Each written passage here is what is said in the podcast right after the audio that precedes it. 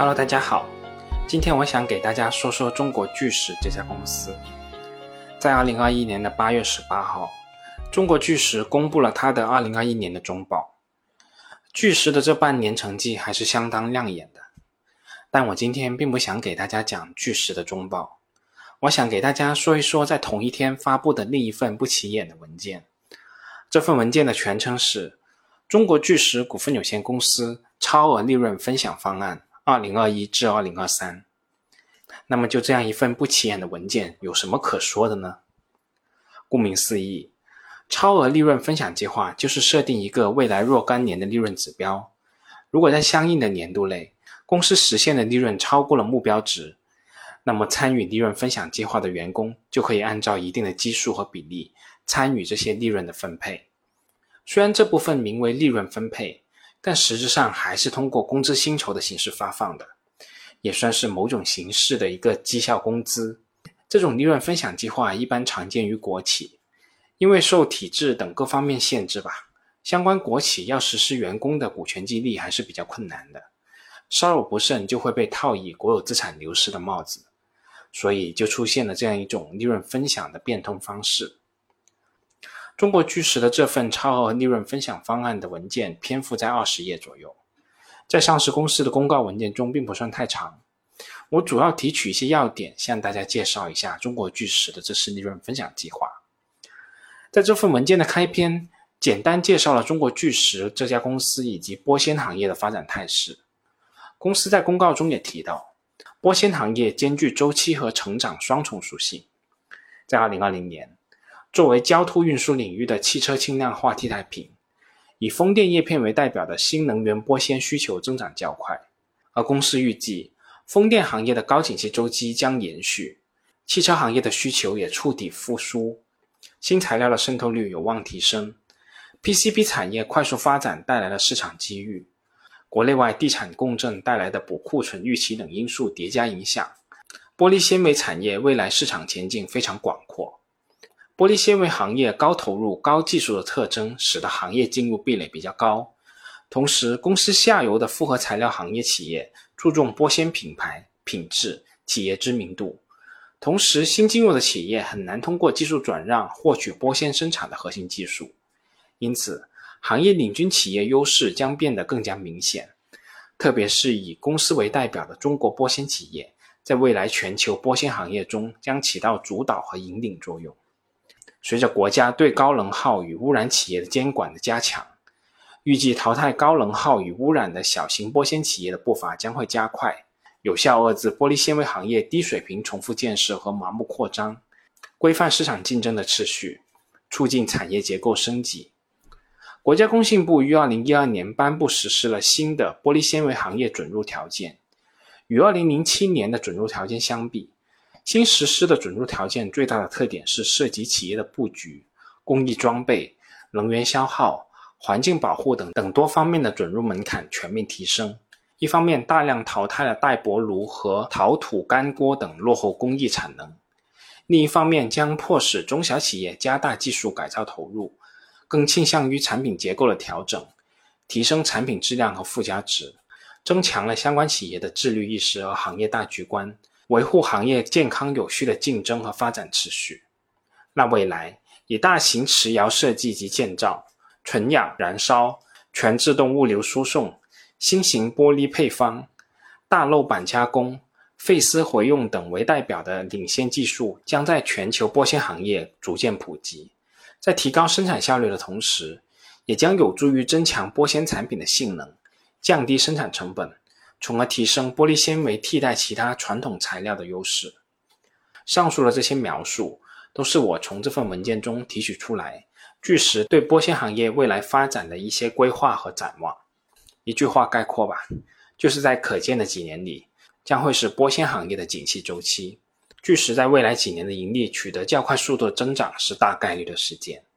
这也算是一个放在明面上的小心思吧。趁着行业景气度较高、未来增长确定性较高的情况下，推出相关的利润分享计划，让公司的中层员工更大程度上分享公司发展的果实。对于这一点，我的看法是中性的。对于一家有活力的企业而言，员工的积极性确实是非常重要的。而如何在央企这个制度框架下更好的激发员工的积极性，这绝对是一个有抱负的管理层需要去思考的。这是这个利润分享计划积极的一面。但从另一方面考虑，我们已经看到巨石的二零二一年的半年报，公司的营业收入同比增长百分之七十五，归属于上市公司股东的净利润同比增长百分之二百四十点六八的情况下，这个果子会不会摘得有点太容易了？所以我说我对这件事的看法是中性的。那接下来我们再来具体看一下这个利润分享计划的具体条款。首要的问题就是哪一些员工可以纳入这个激励范围？在文件中是这样约定的。超额利润分享计划的激励对象是与公司签订劳动合同，在这个岗位上连续工作一年以上，对企业经营业绩和持续发展有直接重要影响的管理、技术、营销、业务等核心骨干人才。公司按照分层分类，结合岗位特征有序确定，激励人数不超过公司在岗员工人数的百分之三十。上述激励对象不包括独立董事、监事。单独或者合计持有公司百分之五以上股份的股东，或者实际控制人和他的近亲属。那我们要说到的第二个问题就是，到底要怎么分？文件中提到，公司开展超额利润分享，应该按照一岗一定、价值优先、突出增量的原则进行分配比例的核定，确保体现价值贡献的差异，而且每个岗位做且仅做一次分配。中国巨石及巨石集团有限公司高级管理人员分配比例不超过百分之三十，公司其余下属全资或者控股子公司的高级管理人员按照厂部级级别参与分配。那我们要说到的第三个问题就是目标的利润如何确定？我想这是一个关键性问题。目标利润如果定的过低，甚至是随意制定，那么这个分享计划就有机会演变成一个公司管理层合法截取股东利润的工具了。那么巨石的这个目标利润是怎么制定的呢？按照文件中的约定，公司是这么说的：公司根据超额利润分享的周期期限，以三年为周期核定整体目标利润，具体按照如下的原则进行核定：第一，三年期内利润水平逐步稳健增长；第二，三年期内利润创造能力、公司规模和战略发展要求匹配；第三。三年内目标利润以行业对标为基准设定。第四，充分考虑控股股东方对公司整体利润表现的考核要求。那根据公司的主营业务，中国巨石这一次从证监会行业分类制造业、非金属矿物制品业中选取业务和规模具有可比性的上市公司作为对标企业。另外，由于公司服务的对象为建材企业。因此，选取中国建材集团内的 A 股上市公司，以及公司主要服务的建材行业中业务具有可比性、业务相关度较高、规模适当的企业作为对标样本。目前，A 股上市公司中以玻璃纤维为主营业务的公司比较少，同时也将境外的可比公司纳入对标样本。具体的对标组企业包括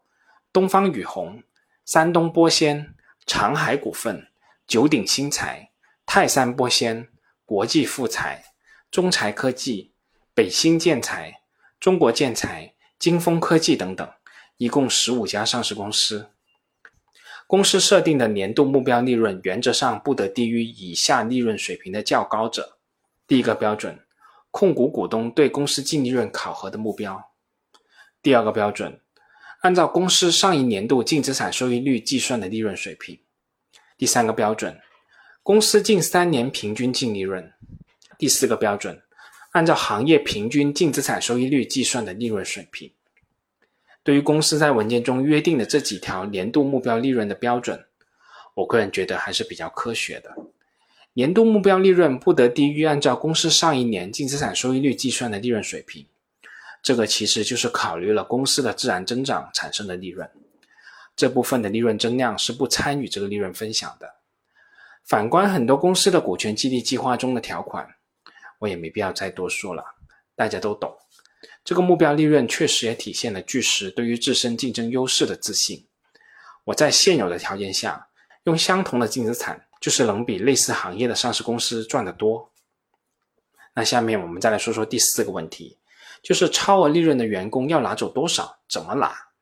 公司年度超额利润分享额一般不超过超额利润的百分之三十，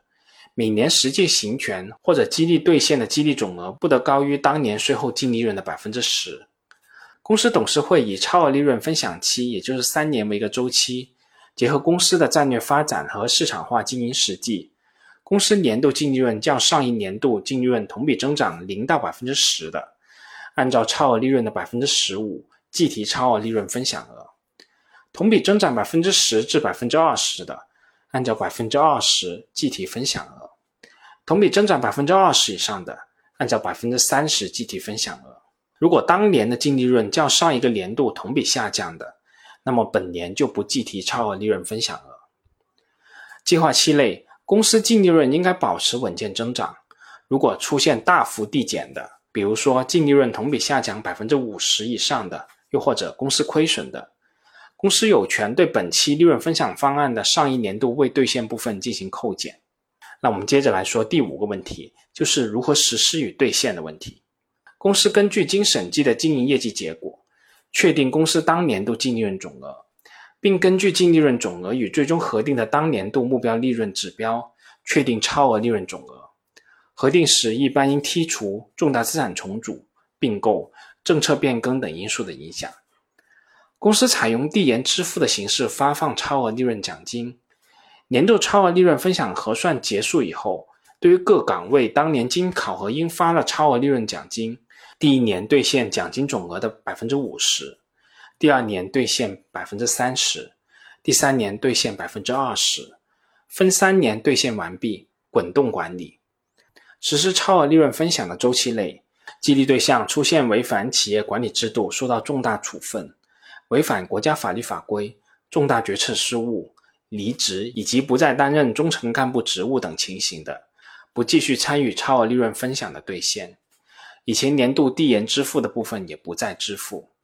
那以上就是关于中国巨石这次利润分享计划的主要的一些内容。从长远的角度考虑，我还是倾向于支持这个超额利润分享计划的，